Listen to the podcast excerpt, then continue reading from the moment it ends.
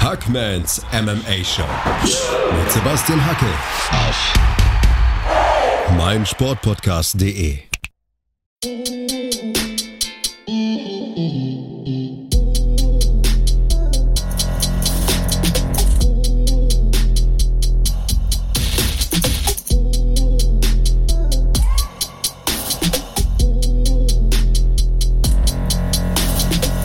Hallo da draußen und herzlich willkommen zu einer neuen Ausgabe von Hackmans MMA Show auf meinsportpodcast.de.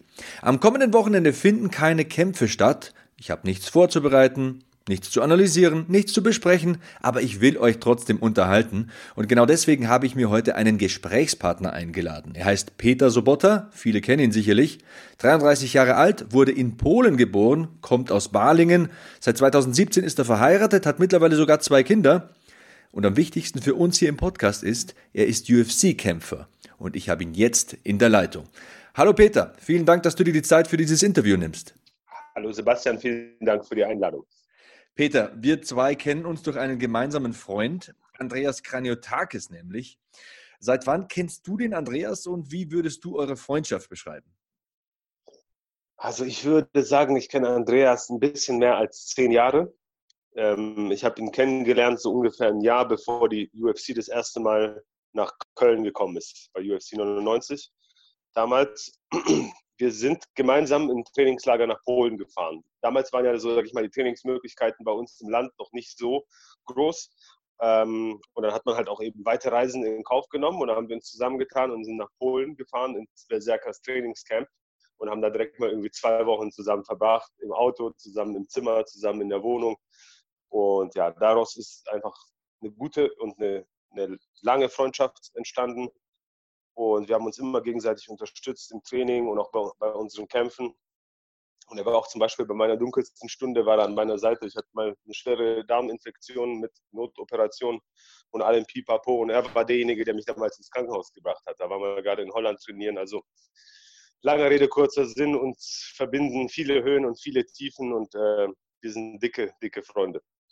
Ja, ich muss auch sagen, für mich ist der Mann wie ein Bruder, also ein Menschenfreund, der Andreas. Wer ihn kennt, der liebt ihn, sage ich immer.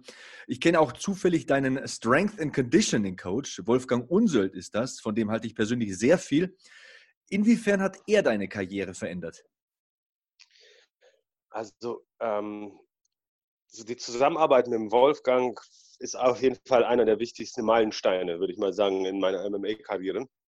Also ich äh, war früher, manche würden vielleicht sagen, immer noch ein ziemlicher Sturkopf und äh, es war ziemlich schwer, mich äh, zu überzeugen von irgendwas, was ich glaubte, was richtig ist. Ja? Und ich hatte so, ähm, für mich war, ich bin Kämpfer, ich mache Kampfsporttraining, so hier Handeln in die Hand nehmen und Gewichte drücken, das ist was für Bodybuilder, so brauche ich nicht. Ich mache mein Krafttraining im Sparring, im Kampfsporttraining. Also man könnte sagen, ich war ein Gegner von, Kampf, von Krafttraining für, für Kampfsportler. Ich habe einfach nicht viel davon gehalten. Dann habe ich mich verletzt. Ich habe mir ein Kreuzband gerissen und Außenband und hatte dadurch natürlich eine lange Kampfsportpause. Und in diese Zeit habe ich einfach genutzt, ähm, um Optimierungen an mir vorzunehmen, mein Training umzustellen. Und dann habe ich halt gesagt, komm, ich kann jetzt eh nicht viel machen. Ich werde ein halbes Jahr oder so keinen intensiven Kampfsport äh, trainieren können. Jetzt lasse ich mich mal auf das Ganze ein. Habe äh, ein bisschen recherchiert, wie und was. Ich, Wolfgang war mir schon vorher so ein Begriff und auch ein Name und dann bin ich einfach bei ihm vorbeigefahren. Und es war so der Beginn, ähm, Beginn von unserem gemeinsamen Weg. Und er hat mir gezeigt, einfach wie wichtig quasi Krafttraining für jeden Athleten ist. Es ist ganz egal, ob man jetzt Kampfsportler ist oder, oder Footballer oder was auch immer. Eine körperliche Athletik ist einfach Grundvoraussetzung für, für jeden Sportler. Und ich habe einfach gemerkt, dass alles, was ich schon eh gut kan kan konnte und kannte, einfach mit Kraft noch viel besser funktioniert. Also ich konnte dann in relativ wenig Zeit, das waren so eineinhalb, zwei Jahre intensives Krafttraining, konnte ich dann meine Defizite nachholen und habe das halt einfach auch in meinen Fights gemerkt, dass plötzlich die K.O.-Power da war, dass, ich, dass die Leute halt umgefallen sind, wenn ich sie getroffen habe. Dass es viel einfacher war, die Leute auszuheben und sowas. Weil die Technik hatte ich ja schon durch jahrelanges Kampfsporttraining und mit der Kraft war das einfach nochmal besser. Und, und ja, es hat mein, meinen Stil verändert und mich aufs nächste Level gebracht. Ja, sehr interessant. Ich habe jetzt auch zwei Zyklen unter ihm absolviert, also zweimal vier Wochen. Und ähm, als ich bei ihm war, habe ich 88,9 gewogen, glaube ich. Und heute Morgen habe ich mich auf die Waage gestellt, hat 95,3 angezeigt. Da habe mir gedacht, so, jetzt müssen wir mal wieder ein bisschen bremsen, denn wenn jetzt dann das Jiu-Jitsu wieder losgeht, dann bin ich vielleicht zu schwer und kann das Ganze nicht mehr mit Luft versorgen. Aber ja, hat auch einen enormen Einfluss auf mich gehabt, der ich mich ja schon eine ganze Weile mit Krafttraining beschäftige. Tatsächlich interessant. Wolfgang Unsöld, wer sich mal über Krafttraining informieren will, den Mann müsst ihr mal googeln und dann findet ihr eine Quelle der Information. Ähm, du hast gesagt, du bist Kampfsportler. Wie bist du eigentlich zum Kampfsport gekommen? Ich meine, in Schwaben, da haben sie doch auch ganz gute Fußballmannschaften, oder? Ja, ja, ja, ja. Ich habe auch lange Fußball gespielt und ich spiele auch immer noch gerne Fußball. Aber das Kämpfen, sage ich immer so, wurde mir schon ein bisschen in die Wiege gelegt. Mein Opa war Boxer ähm, in Polen ich bin aber relativ, als, also als kleiner Junge nach Deutschland ausgewandert mit meiner Familie, weshalb dann mein Opa einfach nicht mehr ganz so einen großen Einfluss auf mich hatte. Aber er hat mich schon in dem jungen Alter mit diesem Kampfsportvirus infiziert, weil einfach zum Geburtstag Boxhandschuhe geschenkt bekommen. Bei ihm hing immer ein Boxsack und er hat mir immer Sachen gezeigt. Und das waren so die Anfänge. Und als wir dann nach Deutschland ausgewandert sind, wollte ich halt unbedingt weitermachen. Und da gab es halt hier bei uns in Balingen, was in der schwäbischen Provinz ist, gibt einfach, gibt und gab damals nicht so viele Möglichkeiten, um Kampfsport zu trainieren. Und im Prinzip das Einzige, was es gab für, für Jungs in meinem Alter, war Judo. Und dann habe ich halt mit dem Judo angefangen und habe das auch relativ lange gemacht und auch relativ erfolgreich. So bis ins junge Teenageralter habe ich dann Judo gemacht. Und dann, ich weiß nicht, da war ich so in der achten Klasse oder sowas. Dann bin ich umgestiegen ins Taekwondo, weil dann hat mir das halt angefangen, so Spaß zu machen, ein bisschen einfach zu kicken und zu schlagen und nicht immer halt nur zu greifen und zu raufen. Wollte mir das halt mal angucken. Ja, und als dann MMA halt hochgekommen ist oder als ich dann halt das erste Mal auch UFC gesehen habe und dass es halt irgendwie Thema geworden ist, war dann für mich klar, ja, das wird mein Ding, weil es verbindet einfach alle Disziplinen miteinander. Und dieser Gedanke hat mir einfach immer so gefallen, weil bei diesem ganzen Kampfsporttraining hat mich eine Sache immer angekotzt. Das waren irgendwelche Formen laufen, irgendwelche Katas machen, irgendwelche so vorgefertigten Bewegungsmuster, wo, wo du weißt, das hat in einem echten Kampf sowieso nichts verloren. Dieser Teil vom Training hat mich immer angekotzt und hat mir keinen Spaß gemacht. Für mich ging alles immer nur ums Kämpfen. Und da ist MMA einfach der beste Sport, weil hier zählt einfach nur, sag ich mal, der Sieg im Kampf und alles andere wird auf die Seite gelegt. Also was funktioniert, was effektiv ist, wird benutzt und alles andere ist egal.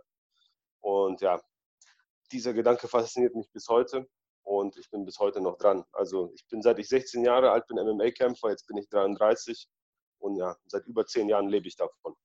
Das ist aber eine super Basis, ne? Judo, die Würfe, also wenn du einen Underhook hast, kannst du sicher auch mit Judo was anfangen. Dann Taekwondo, die Kicks, also einen guten Spinning Backkick zum Beispiel zu haben, ist ja nicht verkehrt im MMA. Und auch ähm, drittens diese Disziplin zu haben. Du sagst ja, diese Formen zum Beispiel haben dir keinen Spaß gemacht, da hattest du keinen Bock drauf. Aber auch Dinge zu tun, auf die man keine Lust hat. Ich denke, das ist ja auch ein ganz großer Teil des Kampfsport-Profi-Seins. Denn du kannst mir nicht erzählen, wenn du zwei, dreimal am Tag trainierst, dass du da auf alles immer super hundertprozentig Bock hast. Wahrscheinlich auch das eine wichtige Komponente, die du dir angeeignet hast als Teenager, die dir dann später zugute gekommen ist, oder? Mit Sicherheit. Also das sage ich immer allen, dass das meine herausragende Eigenschaft ist. Ist nicht, dass ich irgendwie ein heftiger Athlet bin oder eine gute Kondition habe von Natur aus oder sowas, sondern das ist eben die Bereitschaft und der Wille, alles zu geben. Die Disziplin ist halt auch eben auch durchzuziehen und, und der Wille zu siegen. Und ähm, das muss ich sagen, das haben mir meine Eltern quasi mitgegeben. Meine Eltern sind einfach Vorbilder für mich und ich habe immer nur gesehen, die haben immer geschuftet wie Esel, beide. Also wir kommen aus dem Polen, quasi aus dem Ruhrgebiet von Polen. Bei mir in der Familie waren alle irgendwie im Bergbau und die haben einfach geschuftet, alle. Und das ist alles, was ich immer gesehen habe und was ich kannte, dass man einfach schuftet wie ein Esel. Und diese Mentalität hat sich natürlich auch, sage ich mal, in unsere DNA übertragen. Und das haben wir halt einfach bis heute. Das sehe ich an meiner Schwester, das sehe ich an meine Eltern. Wir sind einfach Ackergaule. Es muss immer was laufen und, und man treibt immer irgendwie was voran und, und ist halt diszipliniert und hart. Und ich habe es halt einfach in den Sport übertragen. Meine Schwester hat eine akademische Karriere hingelegt, aber diese Eigenschaften haben uns weit gebracht, sage ich mal. Motivation verschwindet, sage ich immer, aber Disziplin bleibt und äh, Disziplin trennt die, die so ein bisschen Erfolg haben, von den Erfolgreichen. Würdest du mir da zustimmen? Zu 100 Prozent. Also ich habe ja auch ein Gym mit knapp 500 Mitgliedern und ich habe schon echt viele Talente gesehen, wo ich dachte, boah, krass.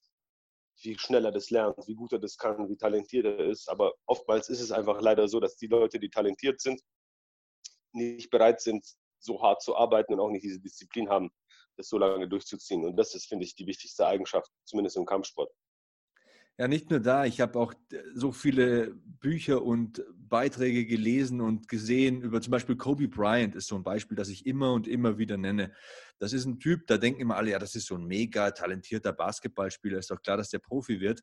Aber es ist tatsächlich der Typ, der bei den Lakers immer am härtesten trainiert hat. Mittlerweile ist er leider nicht mehr unter uns, Gott hab ihn selig, aber ich, da gibt es diese fantastische Geschichte. Er hat sich ja mal diesen Daumenbruch zugezogen, ganz kompliziert, konnte den Daumen nicht mehr bewegen und ist trotzdem äh, immer zum Training erschienen. Und wenn die gespielt haben, also so eine 5 gegen 5 Simulation gemacht haben, hat er sich an der Seitenlinie mit seiner anderen Hand den Basketball genommen und ist im Tempo einer Mannschaft auf und ab getrippelt. Also wenn die einen Turnover kassiert haben, ist er zurückgelaufen und wenn die einen Angriff gelaufen sind, ist er bis an die Grundlinie vorgelaufen, hat so quasi das Spiel simuliert, obwohl er nicht spielen konnte.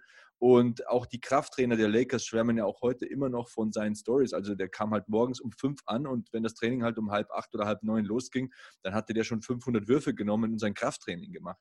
Und ich denke, wenn man solche Leute immer aufs Talent reduziert, ist man einfach schief gewickelt, denn sowas erfordert harte Arbeit. Ackergaul, das ist ein schönes Wort, das du benutzt hast. Das gefällt mir. Ja. Ähm, gleich sprechen wir ein bisschen äh, über deine UFC-Karriere. Wir machen eine ganz, ganz kurze Pause und äh, dann geht's weiter bei Hackmans MMA Show auf meinsportpodcast.de. Schatz, ich bin neu verliebt. Was? Da drüben. Das ist er. Aber das ist ein Auto. Ja, eben. Mit ihm habe ich alles richtig gemacht. Wunschauto einfach kaufen, verkaufen oder leasen. Bei Autoscout24. Alles richtig gemacht. Vernimmt sich, was man will. Dann wilde Gerüchte entstanden. Fast nichts davon stimmt. Tatort. Sport.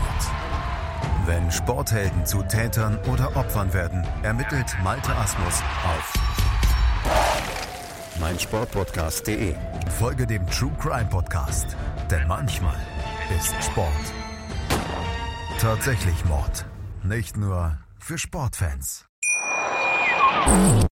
Weiter geht's mit Hackmans MMA Show auf meinsportpodcast.de. Heute eine deutsche UFC-Legende im Interview. Peter Sobotta heißt der Mann und wir sprechen jetzt über seine UFC-Karriere. Peter, vor elf Jahren, da hast du dein UFC-Debüt gefeiert. Ähm, du bist mit einer Bilanz von acht Siegen und nur einer Niederlage in den ersten Kampf gegangen für diese Promotion. Hattest dann allerdings so eine UFC-Durststrecke, so möchte ich es mal formulieren. Drei Niederlagen in Folge, hast immer nach Punkten verloren und wurdest dann anschließend von der UFC gecuttet. Was hat das mit dir gemacht? Was, machst, was macht das mit dem Kopf eines Kämpfers? Oh, das war eine ganz schwierige Zeit. Ähm, weil ich habe alles auf diese Karte gesetzt. Also ich hatte bis dahin, bis ich bei der UFC unterschrieben habe, einen relativ normalen Lebensweg, einfach mit Schule, Fachabitur, Ausbildung, Zivildienst. Und ich habe bei der UFC unterschrieben, als ich im dritten Lehrjahr war. Ähm, also ich war ziemlich jung und habe dann direkt gesagt, ich werde nicht arbeiten gehen. Ich hätte eine gute Stelle bei der Deutschen Telekom gehabt und ich habe gesagt, nee, werde ich nicht machen. Ich gehe, verfolge meinen Traum und, und werde Berufskämpfer oder werde probieren, Berufskämpfer zu sein. Und ich habe quasi alles stehen und liegen lassen, bin in die USA gegangen, um da zu trainieren auch. Habe viel investiert, alles gegeben und es hat einfach nicht gereicht. Und das war natürlich sehr, sehr enttäuschend. Und man hat sich gefragt, ob man überhaupt das Zeug dazu hat, ähm, jemals da oben mithalten zu können. Weil es war für mich ein Reality-Check. Ich war, ich war ein ganz guter junger Kämpfer, und ich dachte, ich habe das Zeug dazu, in der UFC zu kämpfen. Ich habe die Chance bekommen, dort zu kämpfen, wurde verpflichtet. Habe dreimal verloren, habe halt auch gemerkt und gespürt, dass ich nicht auf diesem Niveau bin. Und ja, dann gab es für mich quasi nur zwei Optionen. Entweder ich gebe auf, gehe zurück quasi in, in mein altes Leben, probiere mich nochmal bei der Telekom zu bewerben oder ich sage, verdammt, ich lasse mich nicht unterkriegen und ich probiere es halt nochmal. Und Gott sei Dank ähm, ja, habe ich dann halt äh, zweiteres gewählt habe nochmal einen neuen Anlauf gemacht und habe es dann halt nochmal geschafft. Aber hm. es war eine ganz schwere Zeit für mich. Ja. Also da musste ich richtiges Soul-Searching betreiben. Ich habe auch ein Jahr nicht gekämpft. Ich habe zwar die ganze Zeit trainiert, weiter trainiert, war immer quasi so in Bereitschaft, aber ich war vom Kopf her einfach nicht, ich habe nicht genügend an mich geglaubt, um wieder in den Ring steigen zu können. So, es hat ein bisschen Überwindung gekostet, um, um das wieder machen zu können. Du hast dich dann zurückgekämpft, bemerkenswert, wie ich finde. 2014 ähm, konnte man dich wieder in der UFC sehen. Und in diesem Zeitraum zwischen 2014 und 2018 hast du dann sechs Kämpfe für die UFC bestritten. Du hast vier davon gewonnen. Auf einmal lief es. Was hast du da genau verändert? Da muss es ja ein Rezept geben, oder? Ja, also unterm Strich könnte ich sagen, ich habe konstant an mir gearbeitet und mich immer verbessert und einfach über die Zeit dann dieses Level erreicht. Das war jetzt nicht eine Sache, die ich geändert habe, die dann plötzlich diesen Ausschlag gegeben hat. Ich habe einfach mein Ziel nicht aus den Augen verloren. Ich habe weiter trainiert, ich habe weiter an mir gearbeitet, an jedem Aspekt, am Boxen, am Ringen, am Bodenkampf, an meiner Physis, davon hatten wir ja schon vorher gesprochen. Habe immer wieder mal probiert, mit anderen Trainern zusammenzuarbeiten, mal in andere Gyms zu fahren, um da irgendwie weiterzulernen. Ich war die ganze Zeit konstant auf einer Mission und es war der bestmögliche Kämpfer zu werden. Und ja, dann sind dann auch Gott sei Dank die Ergebnisse gekommen, weil das brauchst du ja auch, um motiviert zu bleiben. Wenn du halt jahrelang investierst und machst und machst und du schaffst es nicht, dann ja, irgendwann mal gibt man halt eben auf. Und ja, Gott sei Dank habe ich es geschafft umzudrehen und äh, ja, dann ist es dann eine erfolgreichere Geschichte gewesen wie beim, beim ersten Anlauf auf jeden Fall. Ja, wir beschäftigen uns jetzt mal so ein bisschen mit deiner UFC-Karriere und da möchte ich gleich mal eine Hörerfrage einschieben. Hat einer gefragt, du lebst in Deutschland, du hast polnische Wurzeln, warum die Jamaika-Flagge? ja, die Frage habe ich schon einige Male beantwortet. Das war, ähm, also der ganze Hintergrund ist, ich bin ja in Polen geboren und in Deutschland aufgewachsen. Dementsprechend trage ich auch zwei Herzen in meiner Brust. Und für mich hat diese Frage so von Nationalität nie so wirklich eine Rolle gespielt. Also weder irgendwie in meinem Freundeskreis, noch in meinem Privatkreis, noch in meinem Gym.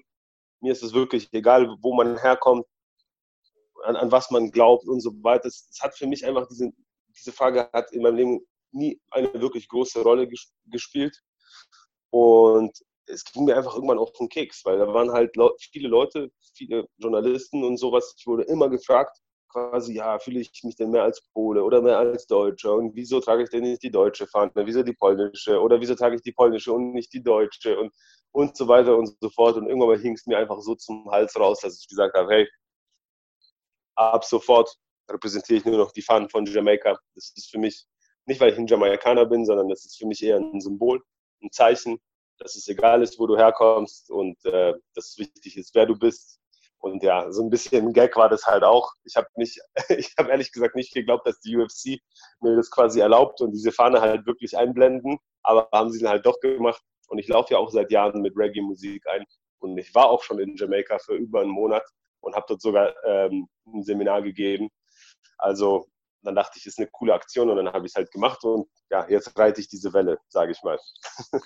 Äh, Stichwort Jamaika, also ist jetzt eine Frage so off the record. Aber viele UFC-Kämpfer verdienen ja mittlerweile schon beträchtliche Summen mit dem Vertrieb und der Werbung für diese ähm, Cannabis-Produkte. Also ich spreche jetzt nicht von den Produkten, die berauschend sind, sondern vom Cannabisöl zum Beispiel. Also die Diaz-Brüder fallen mir ein. Tyron Woodley habe ich heute Morgen auf Instagram gesehen. Wie stehst du zu äh, diesen Cannabis-Produkten und ähm, ja, den damit in Verbindung stehenden positiven Effekten auf Kämpfer, Gesundheit und so weiter? Also ich habe natürlich auch schon Anfragen bekommen von unterschiedlichen CBD-Firmen, da mit denen irgendwie zusammenzuarbeiten. Und ich muss persönlich für mich sagen, ich bin nicht überzeugt von dem Produkt, weshalb ich auch niemals so ein Produkt irgendwie mit dem ähm, quasi dafür werben würde, auch wenn es mir Geld einbringen würde, weil ich muss ja irgendwie auch selber dahinter stehen. Und grundsätzlich mit Supplements und sowas habe ich da, sage ich mal, gemischte Gefühle dem Ganzen gegenüber. Und auch bei CBD, ich habe es natürlich auch ausprobiert und ich habe einfach nichts oder fast nichts gemerkt, weshalb ich einfach nicht dahinter stehe. So, und deshalb auch nicht irgendwie damit irgendwie was mache. Das sind meine persönlichen Erfahrungen. Ich habe Freunde, die ich sehr schätze, die darauf schwören und sagen, das hilft halt richtig. Ähm, ja, was jetzt die Wahrheit ist, kann ich nicht beurteilen, aber für mich ist es nichts, sagen wir mal so. Ja, interessant. Das ist ja fast schon eine Außenseitermeinung. Äh, schwärmen ja alle, alle geradezu davon. Ich habe selber keine Erfahrungen damit gemacht tatsächlich, aber interessante Meinung auf jeden Fall von dir. Ähm, noch eine Frage von einem meiner Hörer. Wie werden UFC-Fighter eigentlich bezahlt? Bekommt ihr Geld, weil ihr für die UFC kämpft oder nur, wenn ihr für die UFC kämpft? Wie wichtig ist es aus finanzieller Sicht zu gewinnen oder zu verlieren?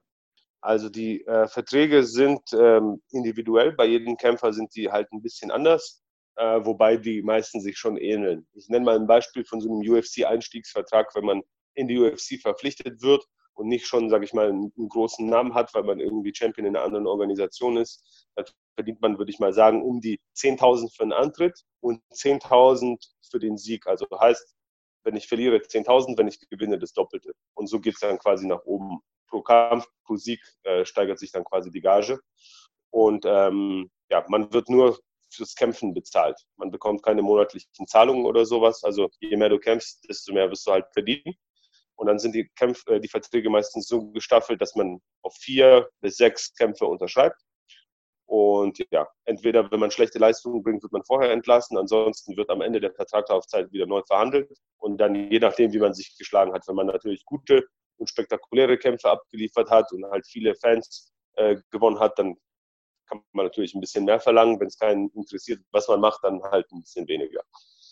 Ich finde, du machst das ja sehr intelligent. Du hast sehr viele Projekte am Laufen. Du leitest dein eigenes Gym, du hast eine eigene Liga, die anläuft. Du bist ja auch Familienvater, hast Kinder. Willst du trotzdem wieder für die UFC kämpfen und äh, würdest du für die Vorbereitung auf einen Kampf, weil ja so viele in Anführungszeichen Störfaktoren jetzt in deinem Leben sind, dann auch für ein paar Wochen die Heimat verlassen?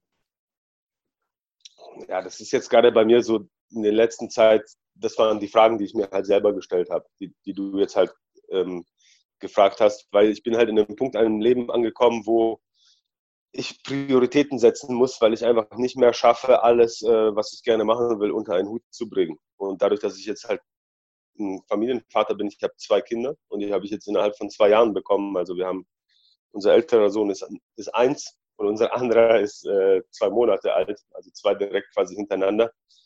Habe ich jetzt natürlich eine Verantwortung für meine Familie und das ist für mich jetzt die oberste Priorität. Und Kämpfen ist ähm, ein relativ unsicheres Business, sagen wir das mal so. Ja? Wie gesagt, wenn ich nicht kämpfe, verdiene ich nichts. Wenn ich mir in der Vorbereitung irgendwas breche oder was mache, verdiene ich nichts und so weiter. Deshalb habe ich jetzt ein bisschen mehr auf andere Pferde gesetzt, auf, sagen wir mal auf Pferde gesetzt, die mir eine kontinuierliche Einnahme beschaffen. Und das ist mein Business, das ist hier meine, meine Kämpfer, mein, mein Gym, meine Veranstaltungen und so weiter. Und meine Karriere als Kämpfer ist jetzt in letzter Zeit so ein bisschen in den Hintergrund gerückt. Was aber nicht heißen soll, dass ich nicht mehr kämpfen werde oder nicht mehr kämpfen will. Im Gegenteil, es war einfach, die Prioritäten waren einfach ein bisschen anders gesetzt. Ich habe die ganze Zeit auch trainiert, allerdings natürlich nicht auf so einem Niveau, dass ich einen UFC-Kampf bestreiten könnte. Ich bin weiterhin fit, ich kann weiterhin hier mit meinen Jungs Sparring machen und so weiter. Aber dann zu sagen, ich mache einen Fight auf diesem Niveau, da muss ich mir zwei bis drei Monate Zeit lassen und kann ausschließlich nur das machen. Und das war einfach schwierig in letzter Zeit reinzuschieben. Ich hatte letztes Jahr im September einen Kampf anstehen. Da musste ich aber fünf Wochen vorher absagen aufgrund von einer Verletzung. Da hätte ich es dann quasi beinahe geschafft. Ähm, ein anderes Mal hat mein Gegner abgesagt oder beziehungsweise dann ging das jetzt halt auch mit Corona los.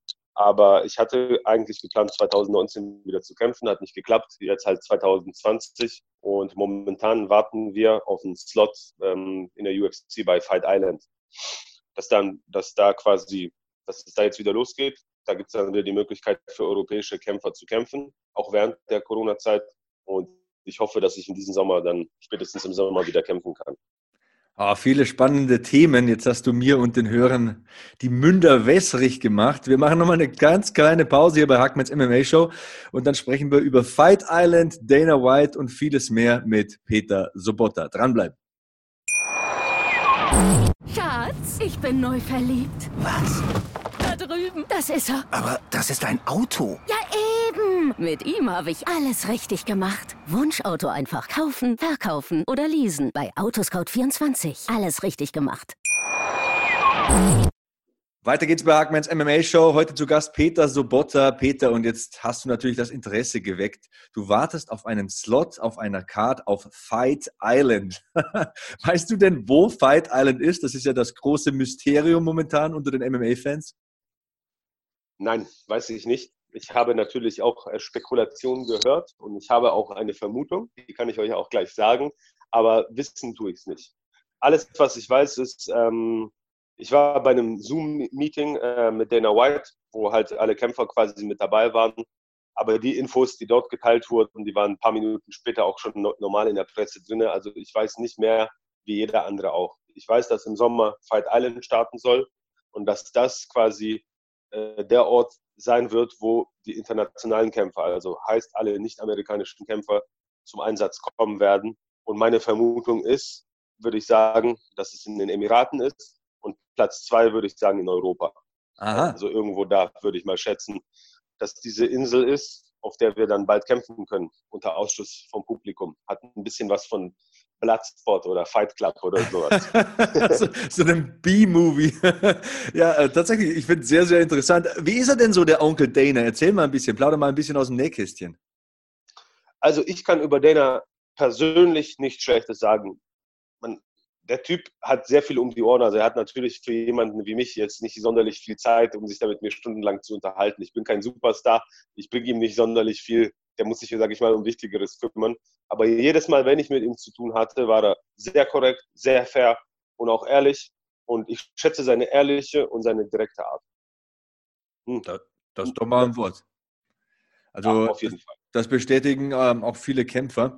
Ähm, Weight Cutting ist auch noch so ein interessantes Thema ein Thema, das ich immer mit meinen Gästen bespreche, weil es ja so viele Meinungen dazu gibt und Ansätze. Du kämpfst momentan im Weltergewicht, also in der Gewichtsklasse bis 77 äh, Kilogramm, in der George St. Pierre Gewichtsklasse, wie es immer so schön heißt. Ähm, wie schwer bist du derzeit? Wie viel Gewicht musst du machen? Ähm, also ich stehe ja nicht unmittelbar vor einem Kampf. Also ich ich warte auf den Kampf und ich werde mindestens sechs bis acht Wochen vorher Bescheid wissen, wenn ich kämpfe.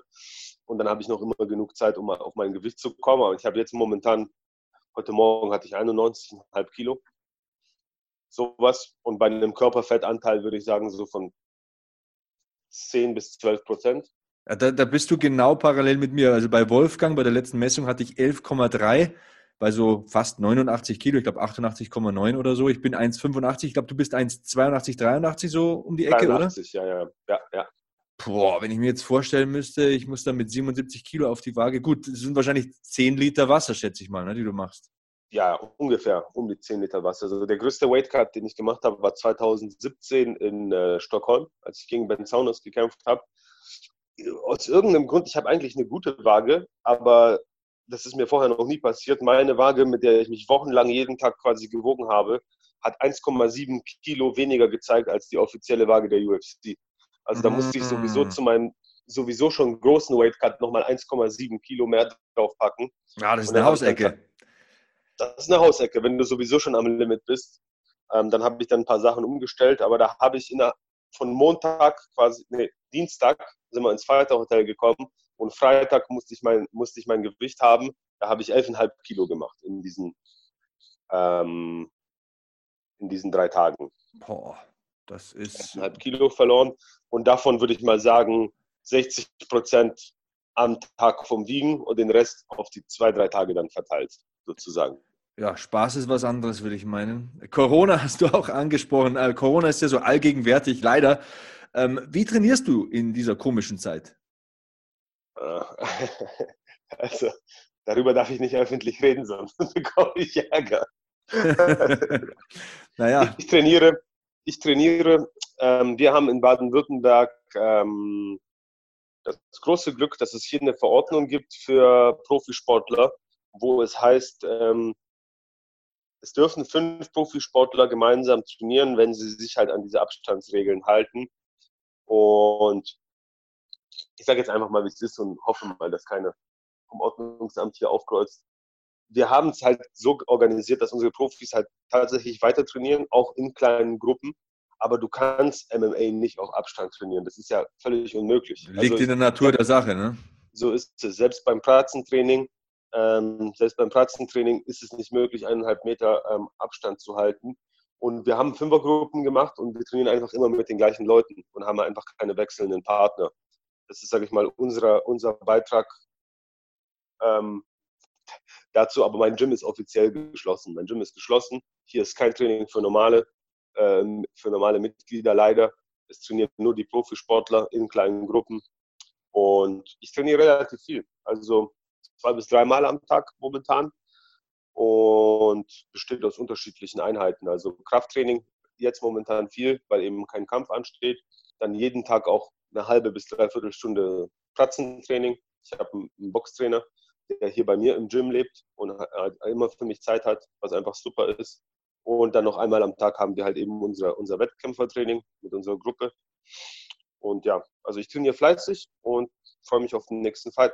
Und ich sehe halt auch die Vorteile in dieser ganzen Corona-Sache. Ich habe ja ein großes Business hier mit meinem Gym und einfach auch viele Leute ständig um mich herum. Und es hat das Ganze so ein bisschen entschleunigt. Und ich kann mich einfach ein bisschen mehr auf mich konzentrieren und ich sehe einfach, dass mein Training einfach viel besser läuft. Das ist ein toller Ansatz, vor allem weil das so positiv klingt. Man hört ja immer nur Negatives in dieser seltsamen, merkwürdigen Zeit. Ähm, wie hart trifft dich Corona als Studiobetreiber und Veranstalter? Also es trifft mich natürlich. Es trifft mich natürlich und ähm, ich habe mir auch gerade am Anfang, als es losgegangen ist, wo man auch noch nicht so wirklich absehen konnte, was jetzt genau passiert, wo es einfach so losging mit diesen Schließungen und so weiter, habe ich mir schon auch echt Sorgen gemacht. Ähm, ich war auch nochmal in einer extremen Situation, weil meine Frau war hochschwanger, als das gerade alles halt eben angefangen hat. Und meine Frau ist Schweizerin. Wir wohnen hier relativ nah an der Schweizer Grenze. Und mh, mm, sie wollte gerne das Kind in der Schweiz gebären, weil sie auch in der Schweiz versichert ist und so weiter. Und wir mussten dann quasi, als äh, die Grenzen angefangen haben zu schließen und ich auch mein Gym zu machen musste, und so mussten wir noch rüber in die Schweiz quasi zur Geburt. Und ja, als das halt gerade alles so passiert ist und Gym zu machen und wir hatten ja noch einen Fight mit Mert bei, bei, hier bei diesem PFL Qualifying Turnier, also auch nochmal einen großen Fight hatten wir anstehen und ich war eigentlich auf dem Weg nach Nordrhein-Westfalen, musste wieder umdrehen, weil wir halt gehört haben, dass die Schweizer Grenzen zumachen und rüber in die Schweiz und so. Also die Anfangszeit war stressig und hektisch und ich habe mir halt große Sorgen gemacht. Aber ja, letztendlich ähm, ist es für mich nicht so schlimm geworden, wie ich eigentlich dachte was aber nur daran liegt, dass ich einfach hier vor Ort ein richtig geiles Team habe und einfach richtig geile Mitglieder, die, die uns unterstützen und die den Laden über Wasser halten. Weil ich habe ein großes Gym mitten hier bei uns in der Stadt, also ich zahle auch dementsprechend Miete dafür und diese Soforthilfen, die es halt vom Staat gab, ähm, damit könnte ich nicht mal meine Kaltmiete bezahlen. Ja? Also das hätte mich quasi nicht, nicht weitergebracht. Und wir haben halt gesagt, wir werden weiter die Mitgliedsbeiträge einziehen von unseren Mitgliedern jeder, der das nicht will, muss es nicht. Der soll sich einfach bei uns melden. Und klar, natürlich haben sich Leute gemeldet, weil sie es einfach nicht zahlen können oder auch ganz wenige nicht wollen. Aber die meisten haben sich solidarisch gezeigt. Die haben gesagt, hey, wir lieben das Gym. Wir wollen, wenn diese ganze Scheiße hier wieder vorbei ist, wieder zurück ins Gym kommen. Und selbstverständlich werden wir unseren Mitgliedsbeitrag bezahlen. Und ähm, natürlich habe ich weniger verdient wie sonst, aber es hat gereicht, um alle Rechnungen zu bezahlen ich habe weiterhin Essen auf dem Tisch und kann alles zahlen. Von dem her äh, alles gut. Ich komme mit einem blauen Auge davon, Gott sei Dank. Schönes Wortspiel, wenn man mit einem MMA-Fighter spricht. Ähm, wenn man mal bei dir trainieren möchte, wie funktioniert das? Ähm, wenn diese Corona-Zeit vorbei ist, dann möchte ich unbedingt mal vorbeischauen bei dir. Jederzeit. Also jeder Mann, jeder Mann ist jederzeit bei uns im Gym willkommen. Wir sind ganz breit aufgestellt. Wir haben wirklich für jeden was. Bei uns geht es los mit Kampfsporttraining für Kinder ab vier Jahren. Dann haben wir Gruppen ab sechs Jahren, Gruppe ab acht Jahren, Gruppe ab zehn Jahren. Wir haben Training, was nur für Frauen ist. Wir haben Training, was nur für Anfänger ist. Wir haben Training für Fortgeschrittene und wir haben Training für Profis in allen möglichen Disziplinen. MMA ist unsere Hauptdisziplin, aber wir splitten auch auf. Wir haben BJJ, also Brazilian Jiu-Jitsu. Es wird bei den Erwachsenen ohne Kimono trainiert, bei den Kindern mit Kimono. Dann haben wir Boxen, Kickboxen, äh, und Ringen im Programm. Und wir haben für jeden Teilbereich Weltklasse-Leute am Start. Also ich bin der MMA- und der BJJ-Trainer. Wir haben einen olympischen Boxer, der eine Silbermedaille bei Olympia gewonnen hat, als unseren Boxtrainer. Wir haben mehrfachen Weltmeister als Kickbox-Trainer. Und wir haben einen Bundesliga-Ringer, der unser Ringertraining macht. Also wir haben Top-Trainer. Und bieten Training auf allen Niveaus an. Und hier kann man sich im Prinzip wie in einem Fitnessstudio ganz normal anmelden. Man kommt vorbei, man darf eine Woche gratis mittrainieren. Einfach mal schauen, ob es einem gefällt. Und dann meldet man sich an, zahlt einen monatlichen Beitrag und ist dafür quasi mit an Bord. Das hört sich nicht schlecht an. Also ich werde da auf jeden Fall mal durch die Tür marschieren. Wahrscheinlich bin ich nicht so Weltklasse wie all die, die du aufgezählt hast. Aber hey, lernen kann man immer was. Ne? Ähm, welche Gyms in Amerika hast du schon besucht? Du warst ja schon ein paar Mal ähm, über dem großen Teich. Und äh, welches Gym hat dich am meisten beeindruckt? Also ich habe schon sehr, sehr viele unterschiedliche Gyms auf der ganzen Welt gesehen und immer auf der Suche nach was Neuem, nach was Besserem, nach einer neuen Erfahrung und so weiter, habe ich wirklich schon viel gesehen. Und ja, es kommt darauf an, wer du bist und was du halt suchst und was dein Ziel ist. Das ist ganz, ganz schwierig zu sagen. Ich würde mal sagen, in meiner mo momentanen ähm, Phase, also sage ich mal im Herbst beziehungsweise Winter meiner Karriere, wo ich einfach schon sehr mit den richtigen Leuten zu trainieren, da kann ich ein Team wie American Top Team, was eines der besten Teams der Welt ist, empfehlen. Da hast du einfach sehr gute Trainer und sehr gute Sparingspartner. Was da der, ähm, sag ich mal, so ein bisschen der Nachteil ist, du bist halt einer von sehr, sehr vielen. Und wenn du kommst, um zu lernen, also wenn du ein junger Kämpfer bist, der einfach noch nicht so viel weiß und auch noch nicht so viel kann und einfach noch lernen muss, dann wirst du in einem großen Team wahrscheinlich eher untergehen und nicht so viel Aufmerksamkeit bekommen. Deshalb für Leute, die noch am Anfang sind oder die vielleicht Anfänger sind oder auch nur Hobbysportler, denen würde ich vielleicht eher ein kleineres Team empfehlen die, die schon eben weiter sind, die können auch gerne diese Top-Teams besuchen, wie ATT oder wie, wie Jacksons Gym. Da findest du einfach die beste Qualität der Welt. Kann man, kann man nichts anderes sagen. Ähm, Wenn es um Jiu-Jitsu geht, ähm, habe ich noch nie ein besseres, ein stärkeres Team als ähm, das von Renzo Gracie in Manhattan in New York gesehen. Also oh, da, da, da hast du einen wunden Punkt bei mir erwischt. Das ist ja wirklich so ein Lieblingsthema von mir ähm, Danaher Death Squad und so weiter, ne? Genau, genau, genau. Die Jungs, das ist, äh, ich war dort irgendwie sechs Wochen vor der letzten ADCC-Weltmeisterschaft und da waren halt die besten Grappler der Welt. Murderers Row. Genau, die sich auf ADCC vorbereitet haben und ich habe da zwei Wochen mit den Jungs trainiert in diesem Keller. Das war auf jeden Fall eine Erfahrung, die mich Bescheidenheit gelehrt hat. das hast du schön formuliert. Ähm, ich glaube, da, da machen wir nochmal eine kurze Pause und darüber sprechen wir. Das ist wirklich, wie gesagt, das ist so ein Lieblings, Lieblingsthema von mir, also äh, Jiu-Jitsu und vor allem John Danaher. Also gleich geht's weiter hier. Äh, Peter Sobotta heute in der Leitung in Hackmanns MMA-Show. Das dürft ihr nicht verpassen. Schatz, ich bin neu verliebt. Was? Da drüben. Das ist er. Aber das ist ein Auto. Ja, eben. Mit ihm habe ich alles richtig gemacht. Wunschauto einfach kaufen, verkaufen oder leasen. Bei Autoscout24. Alles richtig gemacht. Wie baut man eine harmonische Beziehung zu seinem Hund auf? Puh, gar nicht so leicht. Und deshalb frage ich nach, wie es anderen Hundeeltern gelingt, beziehungsweise wie die daran arbeiten. Bei Iswas Dog reden wir dann drüber. Alle 14 Tage neu mit mir, Malte Asmus und unserer Expertin für eine harmonische Mensch-Hund-Beziehung, Melanie Lippisch. Ist was, Dog? Mit Malte Asmus. Überall, wo es Podcasts gibt. Weiter geht's in Hackmans MMA Show mit Peter Sobotta, UFC-Kämpfer seines Zeichens und äh, er ist ein super Grappler. Der Peter hat bei John Danaher schon trainiert, die Danaher Death Squad in New York. Für mich die beste Jiu-Jitsu-Schmiede auf der Welt und allen anderen in meiner Meinung nach ähm, Jahre voraus, vielleicht ein Jahrzehnt sogar. Würdest du mir dazu stimmen? Ähm, allen anderen Jahrzehnte voraus äh, würde ich nicht zustimmen. Ähm, das finde ich ein bisschen eine Übertreibung. Es gibt noch andere, die das sehr, sehr gut machen, aber das beste Grappling Gym momentan, das würde ich unterschreiben, ja. Wie ist das, wie muss man sich das vorstellen? Dieses Blue Basement, dieser blaue Keller, da geht man da hin und hast du vorher schon Kontakte geknüpft? Wussten die, dass du kommst oder bist du einfach mal hingegangen und hast gefragt, ob du mittrainieren kannst? Äh, nimm uns mal ein bisschen mit. Wie, wie war das so von Start to Finish? Also grundsätzlich kann jeder da vorbeigehen, er zahlt seinen Beitrag und kann damit trainieren. Das funktioniert für jedermann. Allerdings wirst du jetzt als normaler, als Normalo wahrscheinlich eher nicht mit den Besten der Welt grappeln können, weil die dann, man teilt sich die Matte, man trainiert zusammen, aber wenn dann die Matches gemacht werden, dann wird dann natürlich schon so ein bisschen separiert, wer mit wem macht und äh, da pendelt man sich relativ schnell ein. Und wenn die halt sehen und checken, dass du da ähm, zur Elitegruppe gehörst und einer der Besten auf der Matte bist, dann darfst du auch mit Gordon Ryan und mit Craig Jones und sowas machen. Dann geht es schon klar. Aber jetzt, wenn du da als White Belt aufkreuzt, dann wirst du irgendwo in der Ecke mit anderen White Belts halt rollen, wenn es zum Kämpfen geht.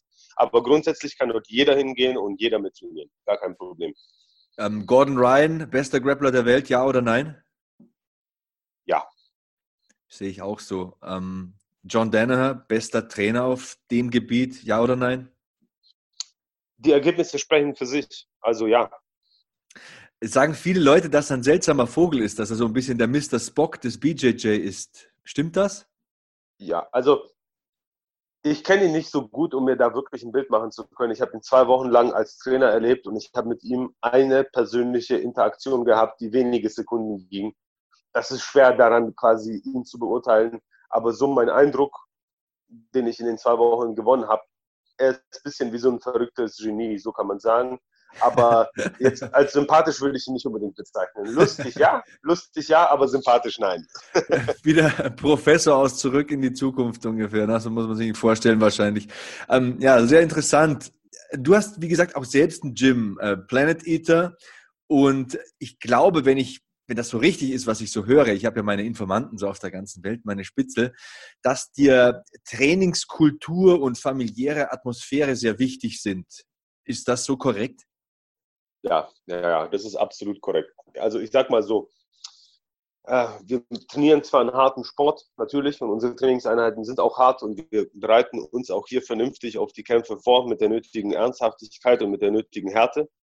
Ähm, aber außerhalb davon herrscht hier eine freundschaftliche und eine familiäre Atmosphäre, weil mir das persönlich einfach sehr, sehr wichtig ist. Ich meine, das ist wie mein, also jetzt würde ich sagen, das ist mein zweites Zuhause, aber es war viele Jahre, war das mein erstes Zuhause. Ich habe sogar im Gym gelebt. Ich hatte eine Wohnung im Gym, in der ich gelebt habe und das war hier mein Zuhause.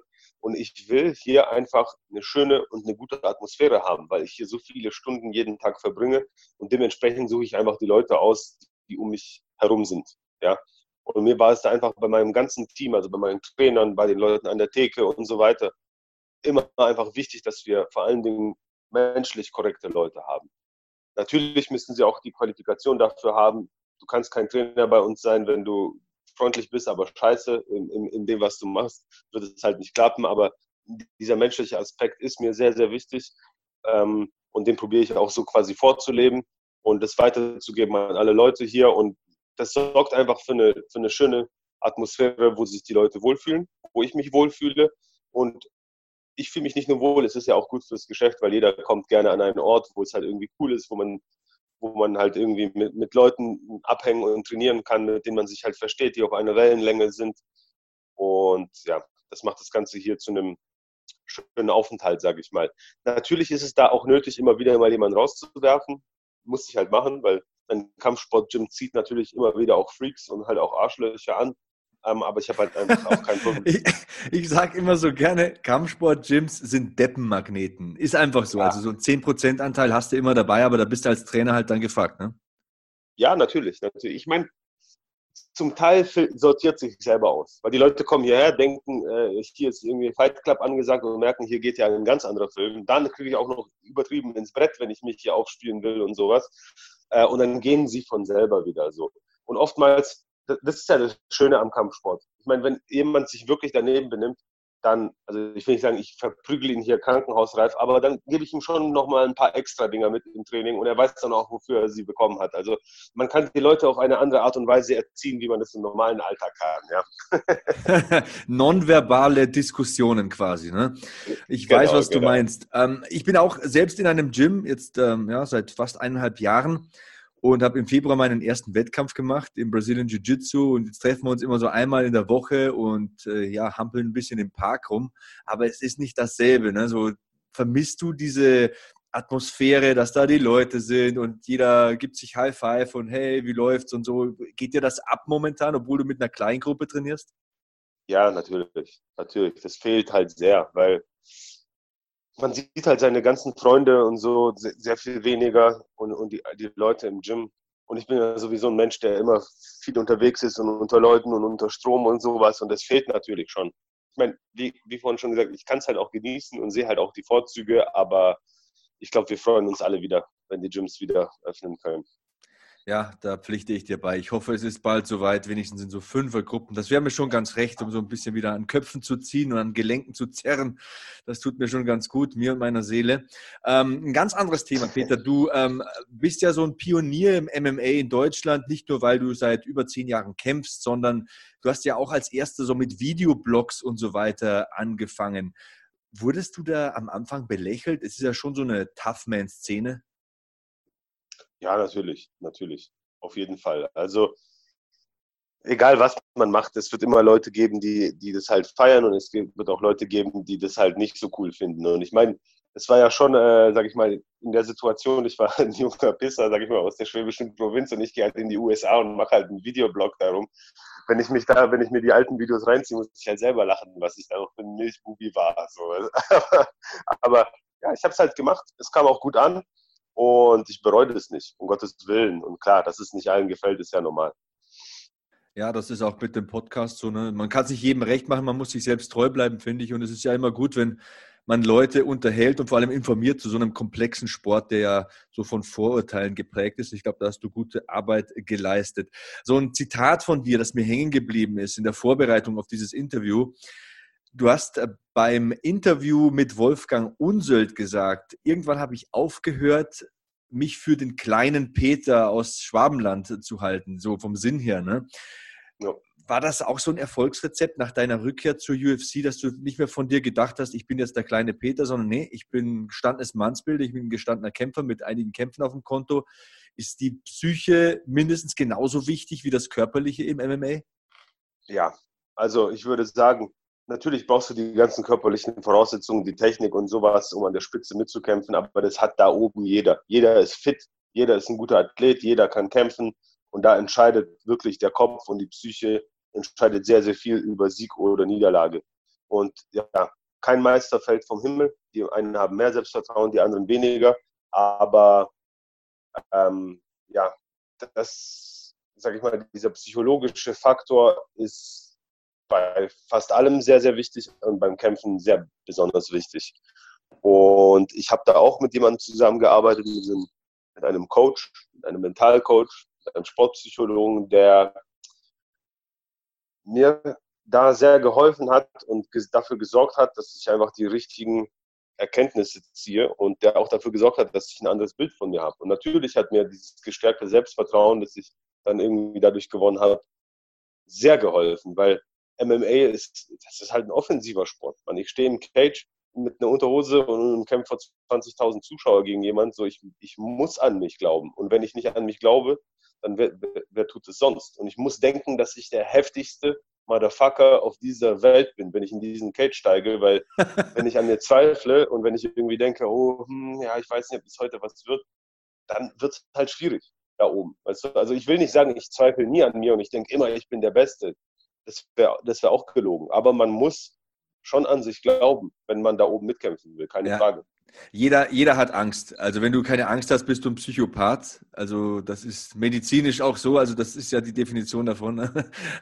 Also Angst gehört dazu, aber ja, gesundes ja. Selbstbewusstsein, glaube ich, ist notwendig. So schätze ich das auch ein. Das habe ich auch bei meinem ersten Kampfsportwettkampf so erlebt. Ähm, ja, Kampfsport ist ja so eine große Leidenschaft von mir, seit ich ein Jugendlicher bin. Und diesen Podcast mache ich ja noch nicht, weil er mir Geld bringt. Ich verliere eher Geld durch den Podcast bis jetzt, aber es ist so ein Baby von mir und mein Nummer eins Ziel ist es, den Sport ähm, salonfähiger zu machen, den Sport größer zu machen, ihn mehr in die Breite zu tragen. Deswegen möchte ich auch immer die Fighter und die Leute, die ich interviewe, unterstützen. Und aus diesem Grund die Frage, gibt es aktuelle Projekte von dir, die man unterstützen kann, die du hier präsentieren könntest? Also ich mache ja immer wieder unterschiedliche Sachen, ähm, aber aktuell aufgrund von der Corona-Zeit ähm, ist es, ja, weiß ich nicht, denke ich nicht der richtige Zeitpunkt, um da jetzt irgendwas zu, promoten, weil alles einfach jetzt im Moment auf Eis liegt. Und ähm, ja, wenn ihr aus der Ballinger Gegend kommt, dann könnt ihr mir mal in mein Gym besuchen kommen. Das wäre das wär ganz schön. Aber ja, das Business ruht. Ich investiere in mich selber, in mein Training und, und, und warte auf den nächsten Fight. Und wenn es dann soweit ist, dann schaltet einfach ein. In Deutschland kann man sich UFC auf der Zone angucken, schaltet ein und unterstützt mich bei meinem Kampf und feuert mich an. Das, das ist, das wäre schön. Ja, das äh, hoffe ich, dass das zeitnah stattfindet. Hoffentlich kann ich mal einen Kampf von dir kommentieren. Hat irgendwie noch nie sein sollen. Ähm, wo kann man dich im Netz finden? Wo können dich User mal anklicken, sich einen Eindruck von dir machen? Also am besten auf äh, Instagram. Da bin ich relativ aktiv und ich nehme mir auch Zeit, die Fragen von den Leuten zu beantworten. Also vor allen Dingen, wenn es jetzt keine, ich sag mal, blöden Fragen sind, wenn es irgendwas ist, wo ich merke, der Mensch interessiert sich wirklich für die Materie oder für das Training oder für mich oder sowas, dann antworte ich immer. Jetzt, wenn natürlich jemand schreibt, wie, welche Schuhgröße hast du oder sowas, ja, auf sowas antworte ich dann nicht unbedingt. Aber Musst du auch antworten. Vielleicht ist es ein Sponsor von Nike oder Reebok ja. oder so, ne? Eher nicht. Eher nicht. Ja, es gibt so viele Themen, Peter, die ich mit dir noch besprechen möchte. Also der nächste Gegner von Habib und so weiter. Was ist mit John Jones los? Ich denke, das müssen wir alles auf so einen ja, anderen Tag verschieben. Und da ist auch meine einzige Bitte an dich. Du musst in der Zukunft mal wieder vorbeischauen. Ich möchte unbedingt mal A, Kämpfe mit dir analysieren. Ich würde das super gerne mal aus der aktiven Warte sehen. Wie hast du so eine Fight Night, so ein Pay-Per-View erlebt? Und B, natürlich auch so ein bisschen Gerüchteküche mit dir beschwafeln. Also McGregor kehrt ja jetzt zurück. Also da mal deine Sicht aufzuzeigen, wäre auch mal ganz, ganz lecker, finde ich, für die Hörer. Aber wir haben dich jetzt lange genug in der Leitung. Du bist ein vielbeschäftigter Mann. Ich will dich nicht weiter strapazieren. Ich möchte dir auf jeden Fall mal danken. Also es war sehr interessant für mich. Ich denke auch für die Hörer. Und äh, ja, ich würde mich sehr freuen, wenn du wieder mal vorbeischauen könntest. Sebastian, wir können das sehr, sehr gerne äh, wiederholen und du bist auch jederzeit willkommen bei mir in, in Baling mal bei mir im Gym zu trainieren und vielleicht können wir dann auch, wenn die ganze Corona-Sache vorbei ist, einen Podcast aufnehmen, wenn wir nebeneinander sitzen. Also sehr, sehr gerne. Ja, cool. Also würde ich mega feiern. Ich danke dir für diese Zeit, Peter. Unbezahlbar als MMA-Fan, dich da mal eine Dreiviertelstunde reden zu hören.